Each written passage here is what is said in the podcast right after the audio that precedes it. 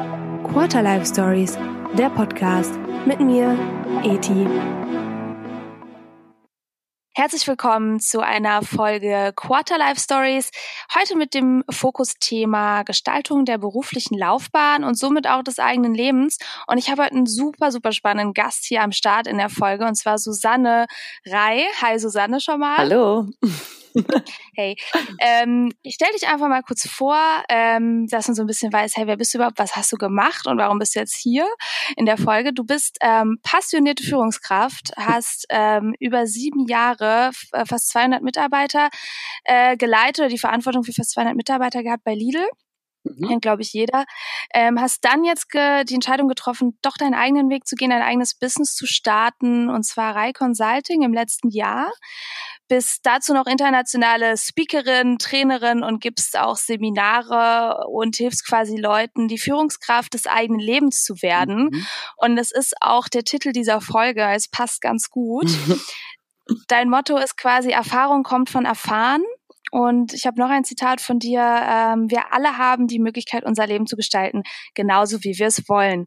Ja. Und ja, da möchte ich direkt anknüpfen. Du kannst natürlich gleich sehr gerne noch einen kleinen Abriss geben zu deinem Werdegang, weil es wirklich super interessant ist, was du äh, schon gemacht hast. Ähm, ich kann jetzt schon mal versprechen, es wird äh, eine sehr energiegeladene Folge. ähm, es wird lustig, es wird interessant. Ähm, genau, ich werde jetzt einfach mal so ein bisschen schon mal äh, einen Einblick geben, was hat es jetzt mit Quarter Life Crisis zu tun oder wo ist so ein bisschen die Einordnung.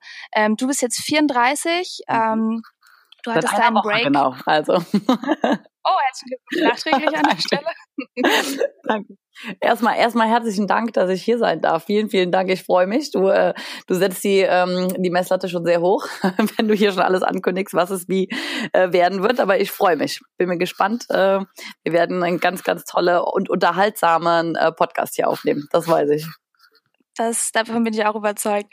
Ähm, ja, gehen wir einfach mal, ich, ich steige mal ein mit so einem typischen Quarter-Life-Example. Ähm, es trifft tatsächlich auch ein bisschen auf mich selbst zu. Ich werde hier auch ein bisschen meine eigene Story mit einbringen ähm, an der einen oder anderen Stelle.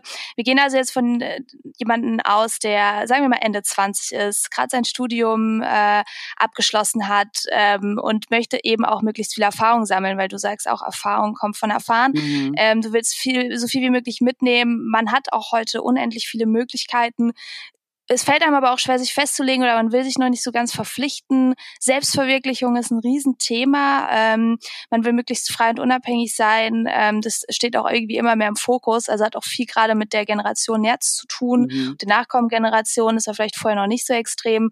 Ähm, es ist, der Job ist einfach nicht nur ein Job, mit dem man Einkommen generiert, sondern es sollte im besten Fall auch irgendwie die Leidenschaft sein, äh, die man zum Beruf machen kann. Ähm, das sind so diese Idealvorstellungen, die man einfach hat. Mhm. Ähm, was dann auch oft der Fall ist in der, in der Quarter-Life-Crisis, äh, man wechselt auf den Arbeitsplatz und es wird auch strategisch ja dazu geraten, wenn du irgendwie Karriere machen willst, ähm, nicht ewig in einem und demselben Job zu bleiben, sich da auch weiterzuentwickeln. Auf der anderen Seite ist es aber auch außen geschuldet, dass es super schwer ist, langfristige Verträge noch zu bekommen. Ähm, das sind alles so Sachen, die da mit reinspielen. Und was halt so ein Phänomen ist bei, bei Leuten, die in so dieser kleinen Krise, sage ich mal, stecken, du hast auf der einen Seite sehnst du dich super nach Stabilität und Sicherheit, die du vielleicht auch brauchst, weil du finanziell noch irgendwelche Studienkredite oder BAföG zurückzahlen musst oder deine erste große eigene Wohnung haben willst, whatever.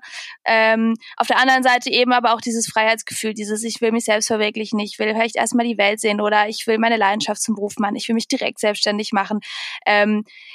und das ist alles, äh, das kommt alles so ein bisschen zusammen an der Stelle und du bist total überfordert eigentlich ähm, auch mit dem Leben als Ganzes mhm. und äh, stellst dich selbst vielleicht auch ein bisschen in Frage. So, ja, wo stehe ich denn jetzt? Wo will ich hin? Und ähm, äh, wer bin eigentlich ich? Ja, mhm. am Ende kommt es dann zu solchen grundsätzlichen Fragen. Und das einfach nur mal als Beispiel. Ich glaube, die, die jetzt zuhören, äh, viele können sich damit vielleicht identifizieren. Da komme ich jetzt zu dir.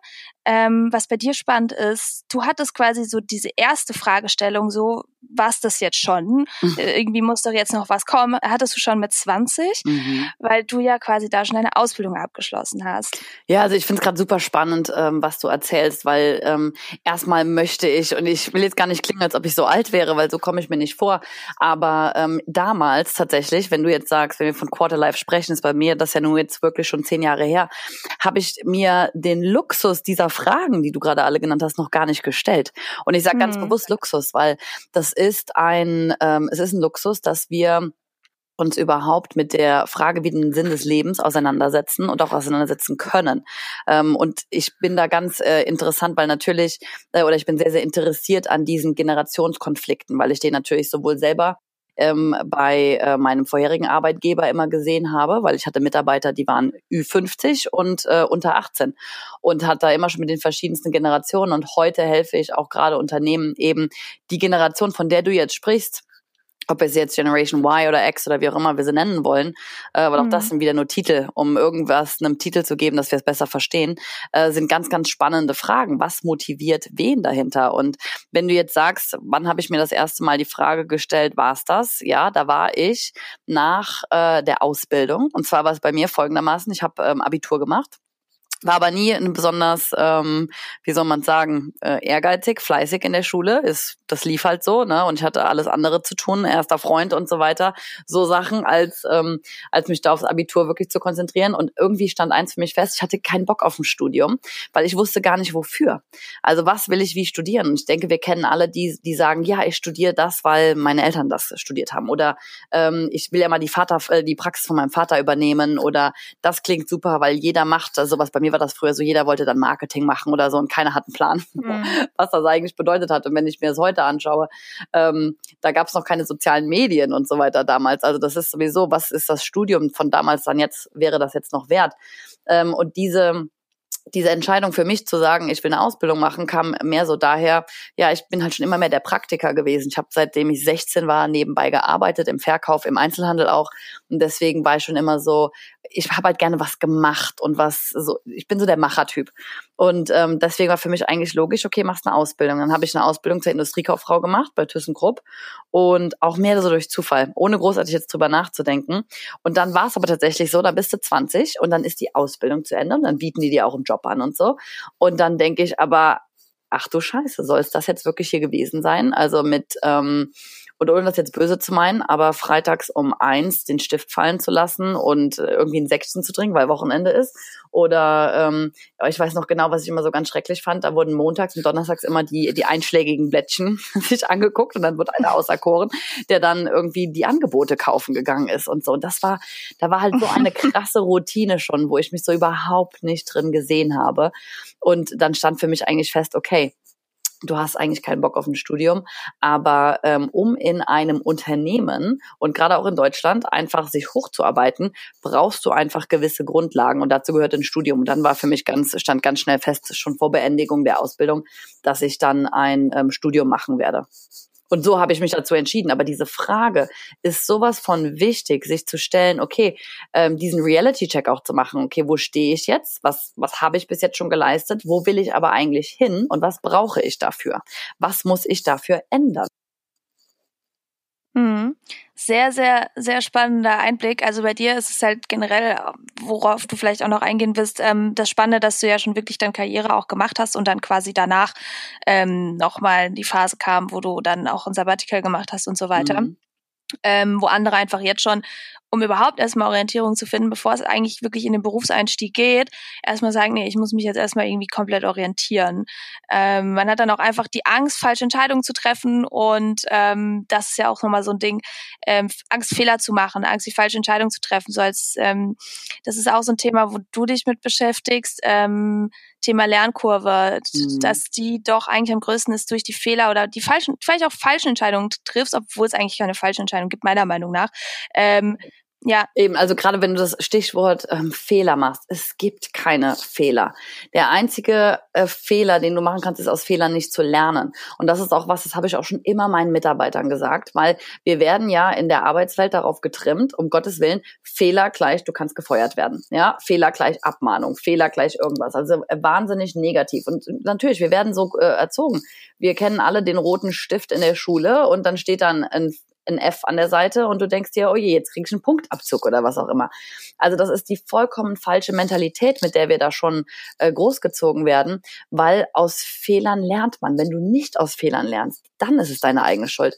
Also ich habe immer schon zu meinen Mitarbeitern gesagt, es ist vollkommen okay, dass du einen Fehler machst, solange erstens du ihn mit uns allen teilst, damit wir auch daraus lernen können, weil dann, dann können wir das ja schon vermeiden. Und zweitens, du den Fehler nicht ein zweites Mal machst, weil sonst zeigst du mir einfach nur, dass du nicht daraus lernst. Und dann ähm, muss man ja auch an der, an der Intelligenz zweifeln. Das, ja, also ich meine, und so funktioniert das ja auch ja. mit Kindern. Lass mal ein Kind auf die heiße Herdplatte fassen. Ich glaube nicht, dass es ein zweites Mal dann darauf fasst.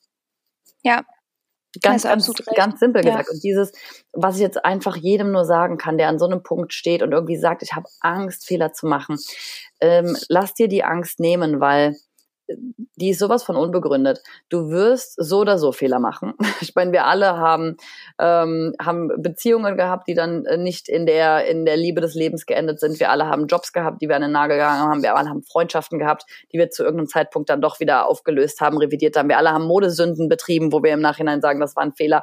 So what? Also es ist doch, ja. es ist doch kein Drama. Es ist wirklich ja. kein Drama.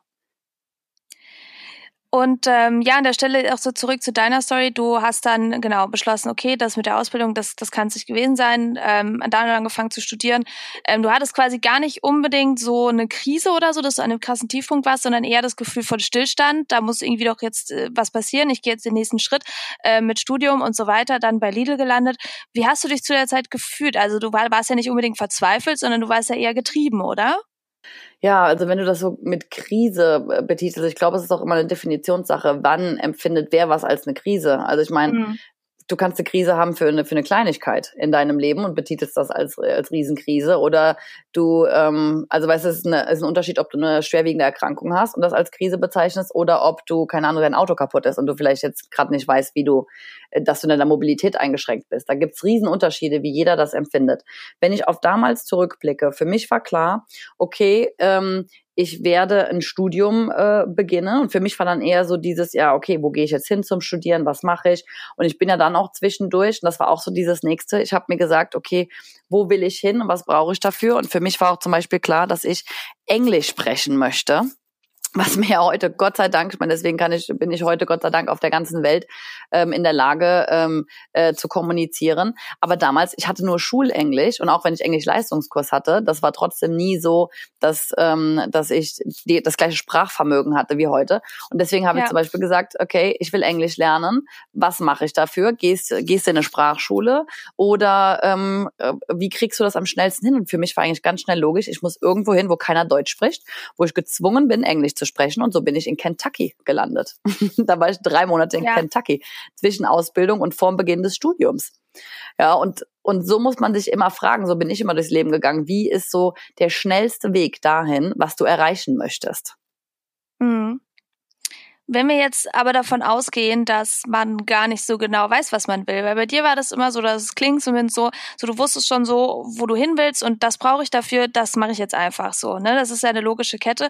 Aber oft scheitert es ja schon daran, gerade wenn man dann Krise oder wie auch immer einfach in so einem Stillstand ist und nicht so genau weiß, so irgendwie will ich so vieles, mhm. aber irgendwie auch nichts. Und wie finde ich denn heraus, was ich eigentlich wirklich machen will? Weil du sagst, dafür muss man erstmal wissen, wer man ist. Yep. Wann wusstest du das wirklich und was kannst du aus deiner Erfahrung Erfahrung weitergeben, wie man sich selbst findet quasi. Ich glaube, das wissen wir nie wirklich, wer wir sind, weil wir verändern uns ja.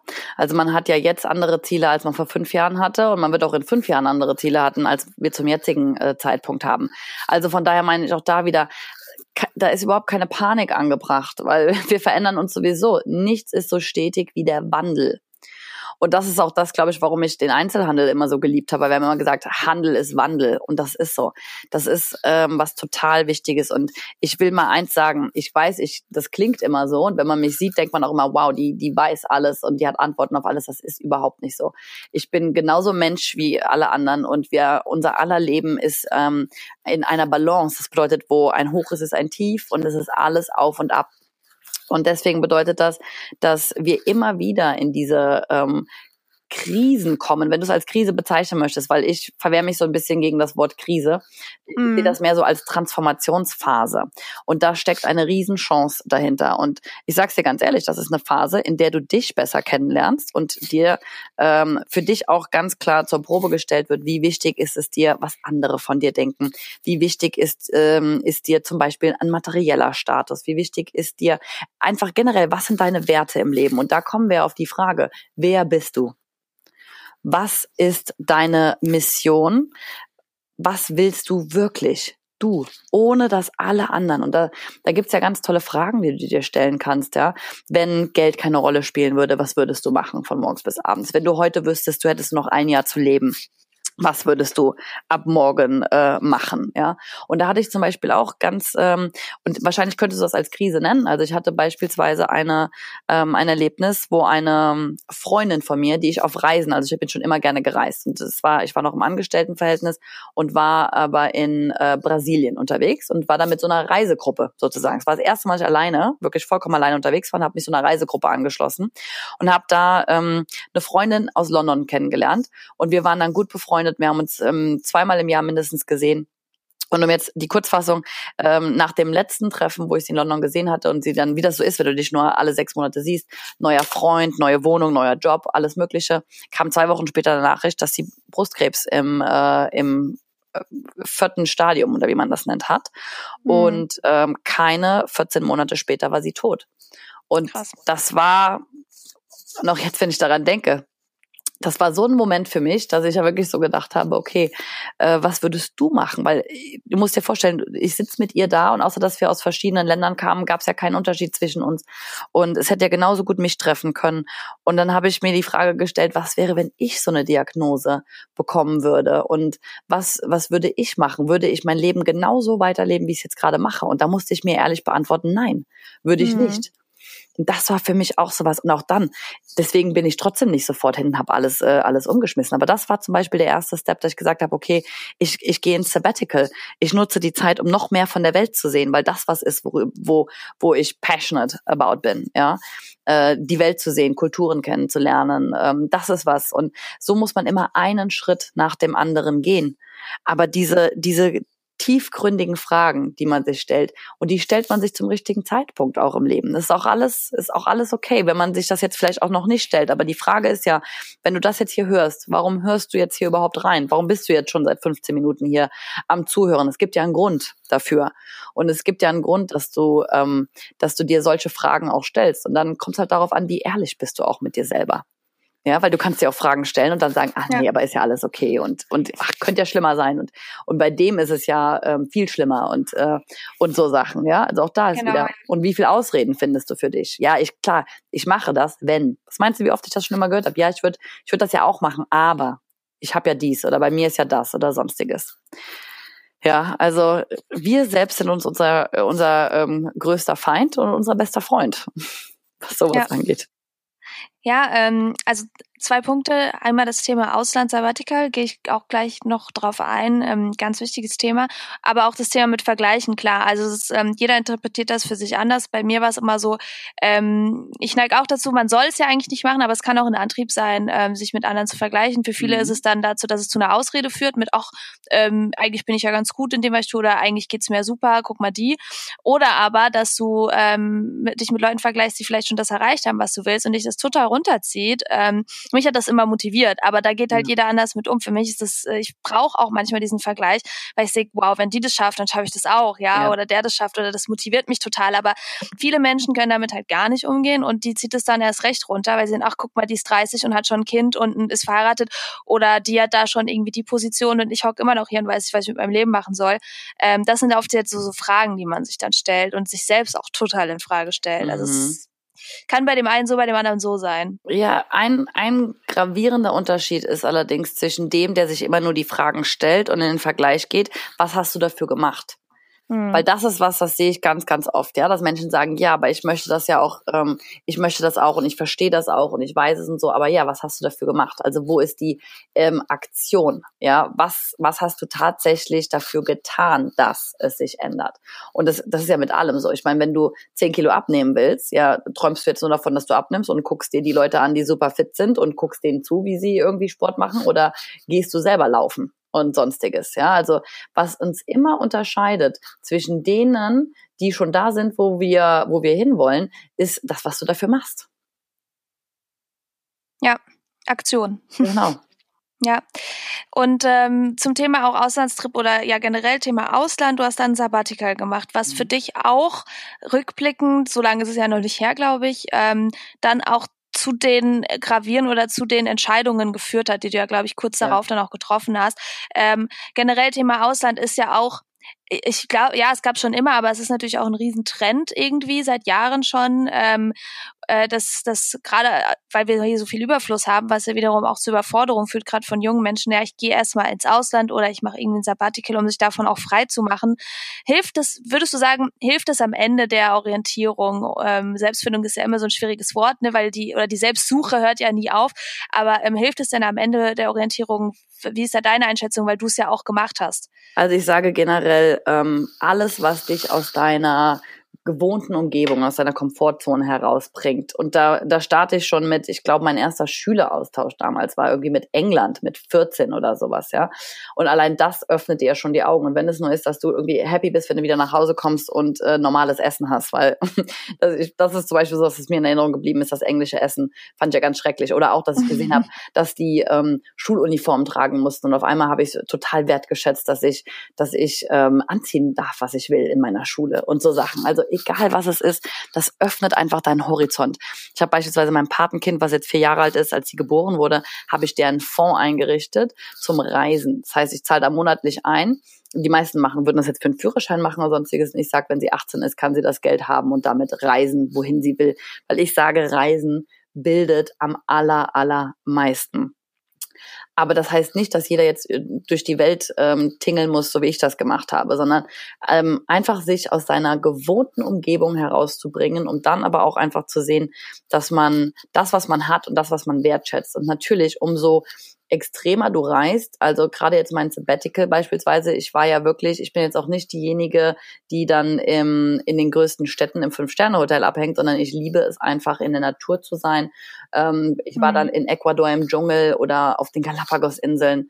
Äh, in, in Kolumbien bin ich dann in die letzten Ecken da mit, mit dem Bus, also wirklich sowas, wo du vier Stunden im Bus sitzt und dann ähm, da neben dir eine Frau hast, die drei Kinder auf dem Schoß sitzen hat und so. Oder in, ähm, in Bolivien, ja, eines der ärmsten Länder äh, auf diesem Planeten und da dann durch die Wüste mal drei Tage ohne Dusche und so weiter. Das sind so Sachen, die dich dann wirklich auch prägen und wo du dann auch wieder heimkommst und denkst, wow, wir alleine, alleine warmes Wasser zu haben oder Wi-Fi oder sonst so saute Sachen, die für uns alle so selbstverständlich sind.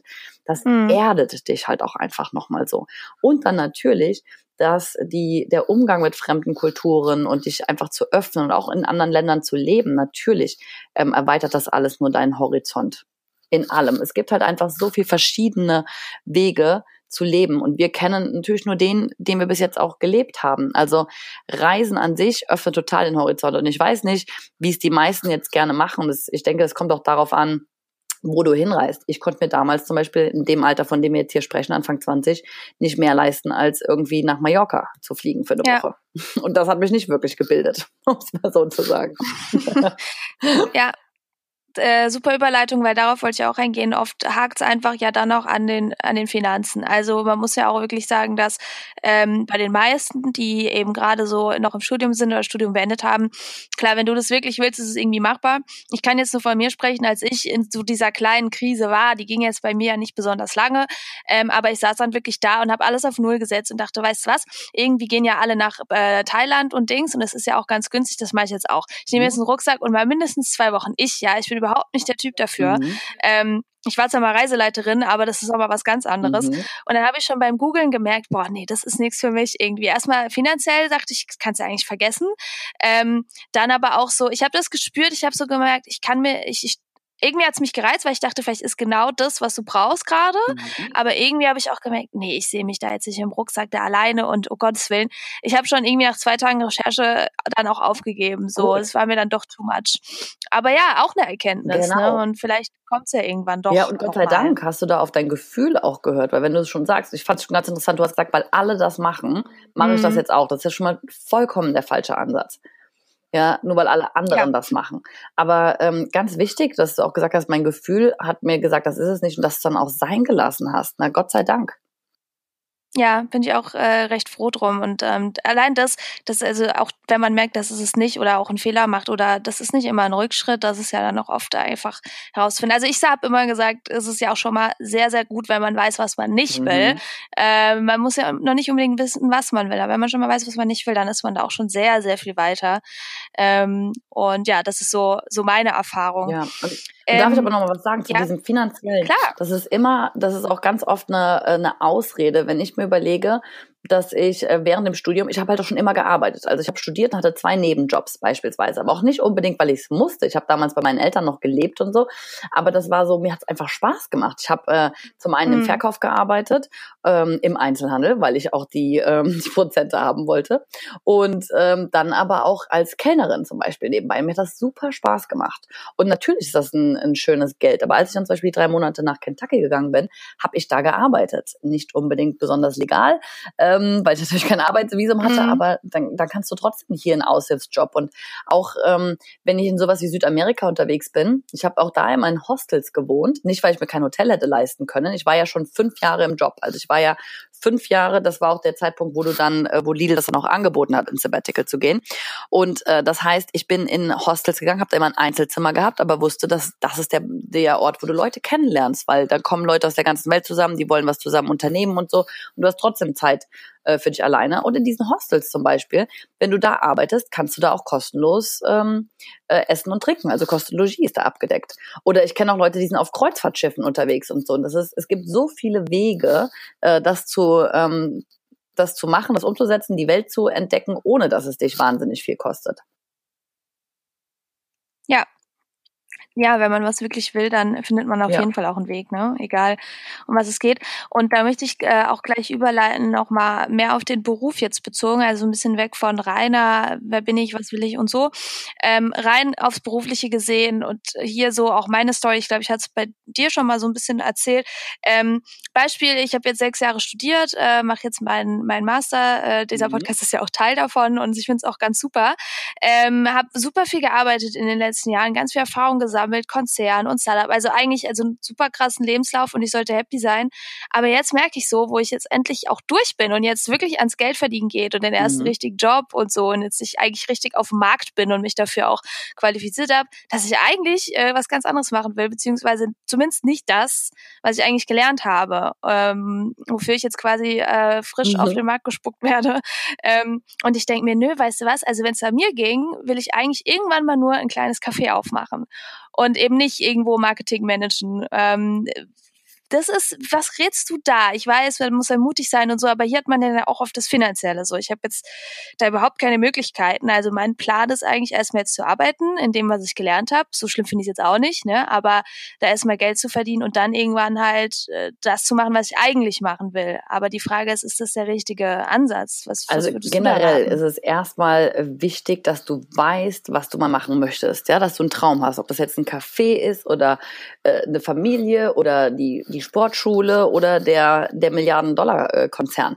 Das ist ganz egal. Wichtig ist, dass du weißt, was du machen möchtest. Und das ist mega. Und da sind wir jetzt ja wieder bei dem Punkt. Da willst du hin. Wie kommst du jetzt dahin?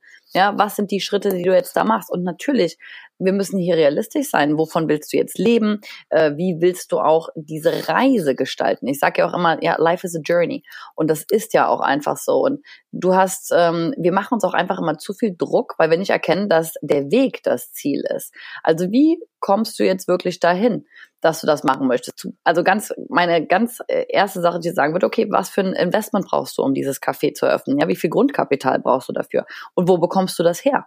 Also dann sieh es doch mal so, wenn du nämlich auch äh, hinter allem einen Sinn hast, dann ist es ja auch viel einfacher für dich. Also wenn dein Sinn jetzt wäre, zu sagen, ich arbeite jetzt im Marketing, weil ich möchte 50.000 Euro verdienen, um dieses in, in dieses Café zu investieren, ja.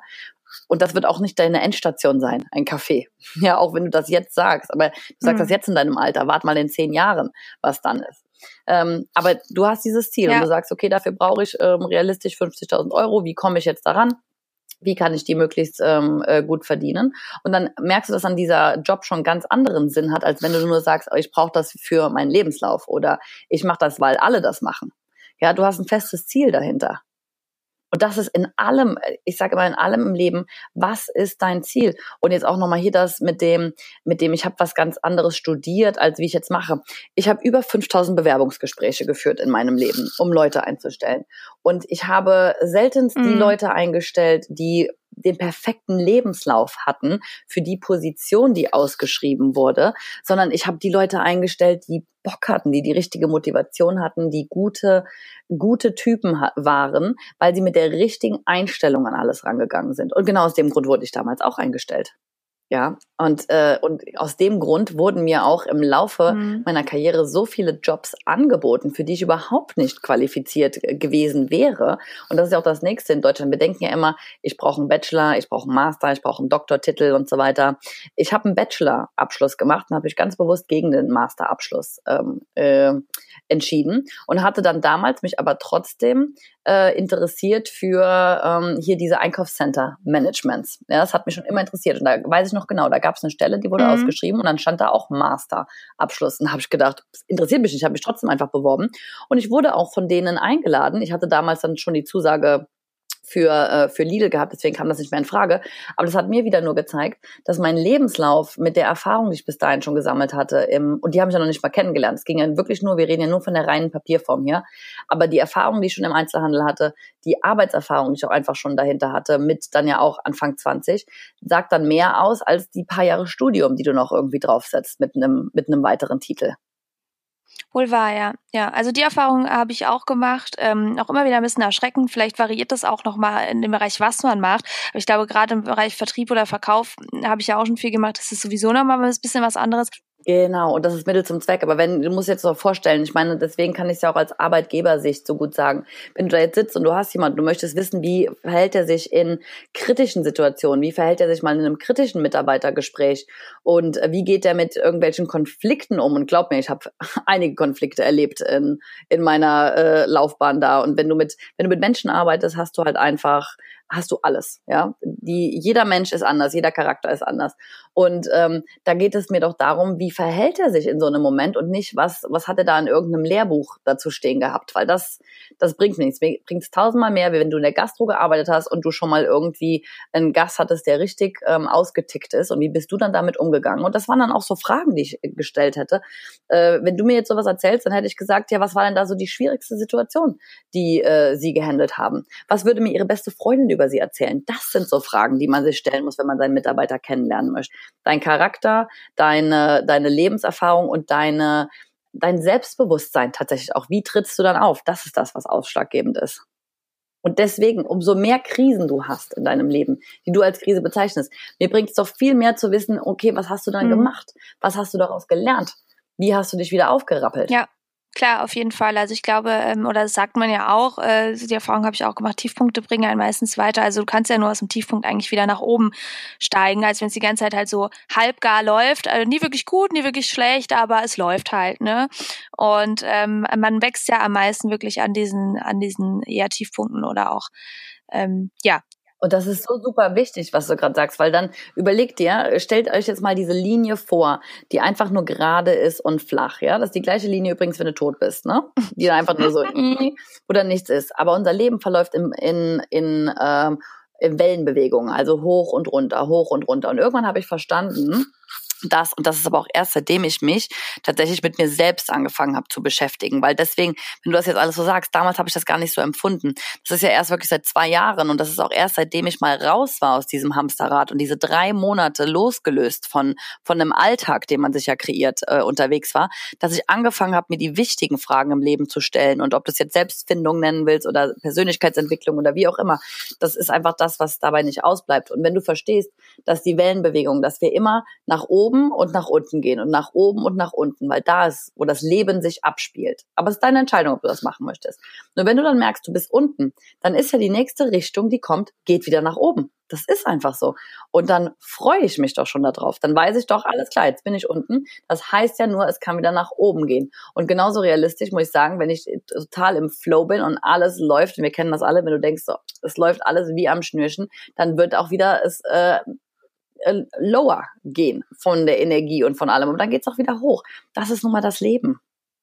Ja das auch passend dazu, ähm, als wir schon mal gesprochen hatten, und da bin ich auch komplett bei dir, ist dann aber auch Zeichen zu erkennen. Also ähm, Zeichen zu erkennen, richtig zu deuten und auch Entscheidungen mhm. zu treffen. Das fängt bei Kleinigkeiten an. Du kannst mir hier gerne auch nochmal ein paar Beispiele aus deinem Leben oder du hast mir ja, glaube ich, auch das eine oder andere erzählt. Bei mir selber war es so, das fängt bei Kleinigkeiten an, allein, dass ich dich kennengelernt habe, dass ich weiß, hey, das ist ein super interessanter Kontakt. Sowas auch nicht zu ignorieren und dann auch blind durch die Welt zu laufen, sondern wirklich eine Kleinigkeiten schon zu schätzen zu wissen, weil du weißt nie, was da dahinter steckt. Du weißt nie, was am Ende, ähm, wo es dich hinführt oder nicht. Ähm, also das ist so meine Erfahrung zum Thema Zeichen erkennen und auch Entscheidungen dann treffen und in Aktion gehen, weil sonst passiert halt auch gar nichts. Also von selber kommt da ja auch nichts. Ähm, hast du hier nochmal Beispiele aus deinem Leben ähm, zum Thema Zeichen erkennen und dann auch was tun? Du, wir kriegen den ganzen Tag über äh, bekommen wir Zeichen, ja. Und das hat wirklich was mit deinem Bewusstsein zu tun. Wie wie bewusst ähm, bist du dir? Aber zum Beispiel jetzt einfach nur das, was ich eben erzählt habe, die Freundin von mir. Ähm, du kannst ja nicht denken, dass, dass so ein Tod einer Person, die nur 36 Jahre alt geworden ist, umsonst ist. Ja, also was, was hat das in mir bewirkt, in meinem, äh, was hat das für mich für eine Auswirkung gehabt und für viele, viele andere. Ähm, und da sind wir wieder dabei, wie du sagst, niemand tritt äh, umsonst in unser Leben, ganz im Gegenteil. Ja, ähm, there's a, everyone comes into our lives for a season and a reason. Also zu einem gewissen Zeitpunkt für eine gewisse Zeit und aus einem ganz bestimmten Grund. Und es liegt an uns, das herauszufinden. Und ich sage immer so, wir sind alle Master Teacher füreinander und voneinander. Und äh, das gilt für Personen als auch für Ereignisse ganz, ganz äh, einfaches Beispiel. Ich hatte dieses Jahr mit ähm, was Gesundheitlichem äh, zu kämpfen, ähm, wo mhm. ich hm. immer sagen würde, ach du, mir macht das nichts aus und Jetlag und dies und das. Und ich, ich war ja wirklich nur unterwegs, lebe ja seit anderthalb Jahren auch tatsächlich nur aus dem Koffer, was überhaupt nicht so glamourös ist, wie die meisten Menschen äh, denken, sondern äh, auch verdammt anstrengend. Aber habe das auch immer gesagt, nein, ich habe die Energie und mir macht das ja auch Spaß und so. Und natürlich ist das auch so, aber man muss auch mal ganz realistisch sein. Das ist auch anstrengend und mein Körper hat mir ein ganz klares Zeichen gesendet und ein ganz klares Signal gegeben. Und ich habe daraufhin reagiert und habe, musste dann auch einige Entscheidungen treffen, die unangenehm waren im Sinne von Sachen umschmeißen und, und mich dann erklären und sonstiges. Aber ähm, ich habe es erkannt für mich. Und ich sag ja, das Leben gibt uns immer diese, äh, diese Zeichen und Hinweise. Und das wird auch immer und immer wieder so kommen, bis wir es endlich kapieren. Aber kapieren ist wieder nur das eine. Und äh, das nächste ist dann auch wirklich die, in die Umsetzung zu gehen. Mhm und ganz viele Zeichen. Also ich kann dir, ich kann dir ständig äh, Zeichen nennen, ob es jetzt eine Krankheit ist, ob es irgendwie was ist, wie du jetzt eben schon gesagt hast, dein Gefühl war auch einfach nicht gut. Unser Bauchgefühl ist ein ganz, ganz Riesenzeichen. Wenn du für Thailand recherchierst, aber fühlt sich dabei nicht gut, dann lass es. Ja. Wie passt das zusammen mit ähm, alles kommt so, wie es kommen muss? Ähm, sehe ich natürlich komplett auch so. Heißt es jetzt aber, ähm, ist vielleicht auch eine rhetorische Frage, aber äh, heißt es jetzt darauf zu warten, dass sich was ändert, dass was passiert? Weil das machen ja auch viele. Also es gibt bei mir auch Lebensbereiche, wo ich auch einfach für mich akzeptieren musste, das ist jetzt so, das kannst du eh nicht beeinflussen oder es wird schon alles sich so weisen und rückblickend, alles in meinem Leben ist genauso gekommen, wie ich es nicht geplant hatte oder wie ich es nicht unbedingt gewünscht hatte. Das Studium wollte ich nicht machen, ich wollte was ganz anderes machen und im Endeffekt ähm, war es so, es ist eh ganz anders gekommen, weil ich liebe es zu mhm. planen. Die Frage ist so, klar, man muss Zeichen erkennen, man muss Entscheidungen treffen und auch in Aktion gehen, aber wenn ja sowieso alles anders kommt, als man denkt, in der Regel oder sehr oft, inwiefern kann man sich da, kann man das noch eigentlich selbst beeinflussen oder wie nehme ich mein Leben trotzdem selbst in die Hand? Also so diese, diese Mitte zu finden mhm. zwischen Du kannst zwar in Aktion gehen, aber es kommt sowieso alles, wie es kommen muss. So, wie, wie ist da deine Meinung dazu?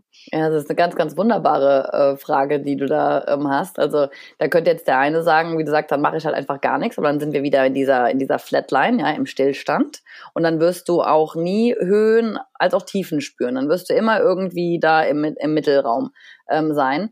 Ähm, als zu sagen, dass das, äh, weil es ist ein Riesenunterschied. Du sagst, alles kommt so, wie es kommen soll. Ich brauche gar nichts zu planen, aber trotzdem können wir es ja selber gestalten, weil du entscheidest dich ja jeden Tag, welchen Weg du gehst, ob du nach rechts oder nach links gehst. Das entscheidest du ja trotzdem jeden Tag.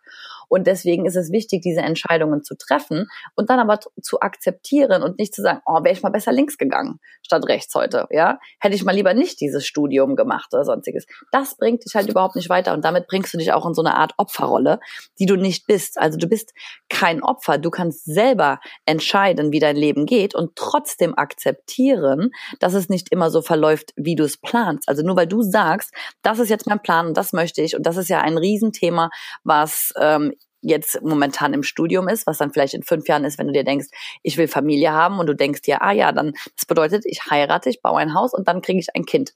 Wie viele Leute kennst du, wo das eben nicht so abläuft? Ja? Das sind diese Sachen, wo man, wo man eine Balance finden muss und wo man sich auch einfach, ähm, einfach mal ein bisschen locker machen muss, was das angeht. Das Einzige, was im Nachhinein hilft. Ich wurde neulich gefragt, was würdest du deinem äh, 18-jährigen Ich ähm, raten? Ich würde ganz klar sagen, äh, don't worry too much. Ja. Sehr, sehr schön. Also auch ein eigentlich ein schöner Abschluss. Ähm, aber du hast auch gerade nochmal ganz schön gesagt, und das passt ja auch zum Titel der Folge, Führungskraft des eigenen Lebens werden, ähm, weil ich jetzt auch so ein bisschen von dir abgekupfert habe. Du machst ja auch Strategiegespräche mit Einzelpersonen, zumindest aktuell mhm. noch. Ähm, hast du nochmal abschließend dazu so, so auch wenn du mit Menschen arbeitest und äh, denen genau das quasi so ein bisschen an die Hand gibst, äh, auch im beruflichen Kontext. Nochmal vielleicht so deine konkreten Tipps. Wie werde ich denn Führungskraft meines eigenen Lebens? So drei bis fünf Top-Tipps. Was würdest du da raten? Mhm. Also Führungskraft zu sein bedeutet, ähm, andere Leute zu inspirieren und dafür musst du selber inspiriert sein. Das klingt im Englischen besser, da, da ist es to inspire, you need to be in spirit. Ja, also das heißt, egal was mhm. du machst und egal welchen Einfluss du haben möchtest, und ich spreche nicht immer nur davon, dass du Gott weiß, wie viele Mitarbeiter ähm, führen musst, sondern das, das fängt bei dir zu Hause an, das geht weiter in deiner, in deiner Nachbarschaft, in deinem Freundeskreis, in deiner Familie, überall. Das heißt, du musst selber in Spirit sein, also dir bewusst sein und damit andere ja auch dann wirklich inspirieren zu können und dieses Vorbild zu sein. Also hier kommt es darauf an, die Vorbildfunktion zu sein, aber dafür musst du bei dir selber starten. Und ich, ich spreche immer davon, dass wir erstmal das Fundament bilden müssen, bevor wir ein Haus darauf bauen können. Und das machen die meisten falsch und auch gerade dann karrieretechnisch. Weil ich sage immer, wenn du die Karriereleiter hochklettern willst, und das können wir alle, darum geht's überhaupt nicht, aber stell sicher, dass du es gegen die richtige Hauswand gelehnt hast, die Karriereleiter. Ja, an welcher Wand willst du hochklettern? Und da kommen wir nämlich dazu, was das Fundament ist. Also ähm, starten würde ich damit, mir wirklich die essentiellen Fragen zu stellen. Ja, was will ich wirklich? Wer bin ich wirklich? Und da kommen wir dann natürlich, da geht's tiefer rein, was sind die, die menschlichen Bedürfnisse? Ähm, und ich rede jetzt hier nicht nach der Pyramide nach Maslow, das, das, das sind Sachen, die müssen abgedeckt sein. Wir alle haben ein, ein, Dach über dem Kopf, wir alle haben was zu essen. Wir, wir reden ja nicht mehr davon. Ja, das ist ja auch der Generationenkonflikt, weil wir das ja nicht kennen, wie unsere Eltern oder Großeltern, die in der Nachkriegszeit aufgewachsen sind. Also bedeutet für uns diese Pyramide nicht mehr das Gleiche, sondern bei uns geht es darum, wir wollen sechs Sachen im Leben. Das ist, wir alle streben nach Sicherheit, gleichzeitig aber auch Unsicherheit und äh, Abwechslung. Dann wollen wir alle eine Signifikanz haben da draußen, also ein ähm, ja für etwas wahrgenommen werden, diese Wertschätzung haben. Wir wollen aber auch alle geliebt und äh, geliebt sein und Verbindung spüren. Und dann und das sind so diese vier Grundbedürfnisse, von denen ich spreche. Und dann kommt aber das Geheimnis, nämlich die zwei anderen Sachen. Du musst weiter wachsen für dich, du musst dich weiterentwickeln, weil sonst stehst du still und sonst ist da die Lernkurve, dann ist es egal, wie viel du schon erreicht hast hast in deinem Leben. Du musst dich immer weiterentwickeln. Und alle, und ich habe mit wahnsinnig erfolgreichen Menschen zu tun, die finanziell schon längst alles erreicht haben und trotzdem sagen, ich muss, ich möchte weiter und ich möchte mich mit neuen Sachen beschäftigen. Ich möchte weiter lernen, weil wir hören niemals auf zu lernen. Und das geht weit darüber hinaus, diese, diese Grundbedürfnisse wie finanzielles und so weiter abzudecken. Weil dann kommt das nächste, und das ist der sechste Punkt. Was ist eigentlich dein Purpose und wie kannst du zurückgeben? Also wie kannst du ähm, einfach ein, die Welt ein Stückchen besser machen? Um es so zu sagen. Und das sind so diese, wenn du diese sechs Sachen für dich beantwortest und für dich auch weißt, okay, welche Gewichtung hat auch was in meinem Leben, äh, dann kannst du schon viel eher für dich äh, beantworten, okay, was möchte ich jetzt daraus? Und dann kannst du dir auch sagen, möchte ich ähm, eine Familie gründen? Und das Wichtigste ist für mich, dass, dass ich ein, ein, ähm, ein Heim aufbaue und meine, meine Kinder sich wohlfühlen. Dann ist der Job für mich zweitrangig vollkommen okay, vollkommen wertfrei. Möchte ich die krasse Karriere machen und international anerkannt sein und ähm, dafür ist mir aber das Familienleben nicht so wichtig. Auch okay für eine gewisse Zeit. Aber überleg dir erstmal, starte mit dir selber und mit den grundlegenden Fragen, bevor wir diese anderen Sachen angehen können. Weil die meisten Menschen, die dann auch zu mir kommen, da ist es dann schon zu spät, also nicht zu spät, um Gottes Willen, so wie das nicht sagen, aber die stellen sich diese Frage nicht so wie ihr jetzt in, in eurem Alter, dass ihr euch das anhört, sondern die sind mit, mit Mitte 30, 40, 50 und sagen, ja gut, ich bin jetzt halt hier oben, ich bin jetzt diese Karriereleiter hochgeklettert, aber jetzt merke ich, hm, die steht irgendwie an der falschen Wand. Oder ich bin jetzt, ich habe jetzt hier dieses Haus gebaut, aber irgendwie ist mein Fundament total wackelig und dann passiert eine Sache, eine Kleinigkeit, und das kann eine Trennung, eine Krankheit, ein Jobwechsel, sonstiges sein, dass es dann vollkommen aus der Bahn bringt. Also egal was ist, starte mit dir selber. Und da ist Persönlichkeitsentwicklung natürlich was ganz Tolles. Und auch hier habe ich vor zehn Jahren noch nichts von gehört. ja. Wohl wahr, wohl wahr. Ist natürlich auch so ein Trendding. Aber du hast vollkommen recht. Also super, super spannender Ansatz, sehr guter Input. Ich habe äh, mir das auch aufgeschrieben, pack das auch noch mal in die Show Notes rein. Ähm, wirklich auch nach diesen sechs Bedürfnissen mhm. oder sechs grundlegenden Dingen zu gehen. Das werde ich dann auch noch mal machen, ähm, um auch wirklich rauszufinden, okay, wie gewichtet sich denn zumindest zu meinem aktuellen Lebenszeitpunkt genau ähm, was, weil oft neigt man dazu, man will alles auf einmal, dann der Partner, es soll super laufen und dies und dann noch ein Job und das ist ja dann oft, da machst du irgendwie gar nichts mhm. mehr. Also sehr, sehr, sehr super Ansatz. Ähm, Susanne, vielen lieben Dank für diese, für diese tolle Folge, für diesen tollen Input, auch gerade nochmal zum Ende ja. hin. Ich glaube, das äh, kann auf jeden Fall weiterhelfen, ist ähm, sehr, sehr hilfreich und ja, auch äh, sehr spannend, da so ein bisschen was von dir zu hören, von deiner Erfahrung. Du bist ja jetzt auch gerade mal 34, theoretisch fällst du ja noch in die, in die Gen ja. Y und in, das, in die ganze äh, Generation Quarterlife Crisis, sind ja nicht alle davon betroffen, aber ähm, fällst ja noch voll rein und deswegen super interessant. Ähm, da ähm, ja einfach mal so von dir so einen Einblick zu kriegen. Sehr, sehr gerne. Und es hat mir wahnsinnig Spaß gemacht und ich kann mich auch absolut damit identifizieren, weil auch ich in dieser neuen Reise, die ich dann begonnen habe, weg vom Unternehmen, ja auch immer wieder in diese ähm, Findungsphasen komme. Das wird nie aufhören. Ja, ein schönes Schlusswort. Also Selbstfindung ist äh, nie zu Ende. Und das war die Folge mit Susanne. Vielen lieben Dank nochmal. Alles Gute. Bis dann. Vielen Dank. Ciao. Wenn dir diese Folge gefallen hat, dann freue ich mich, wenn du den Podcast abonnierst, auf Spotify folgst, eine Bewertung schreibst und natürlich findest du den Podcast auch auf Instagram und Facebook unter Quarterlife Stories Podcast.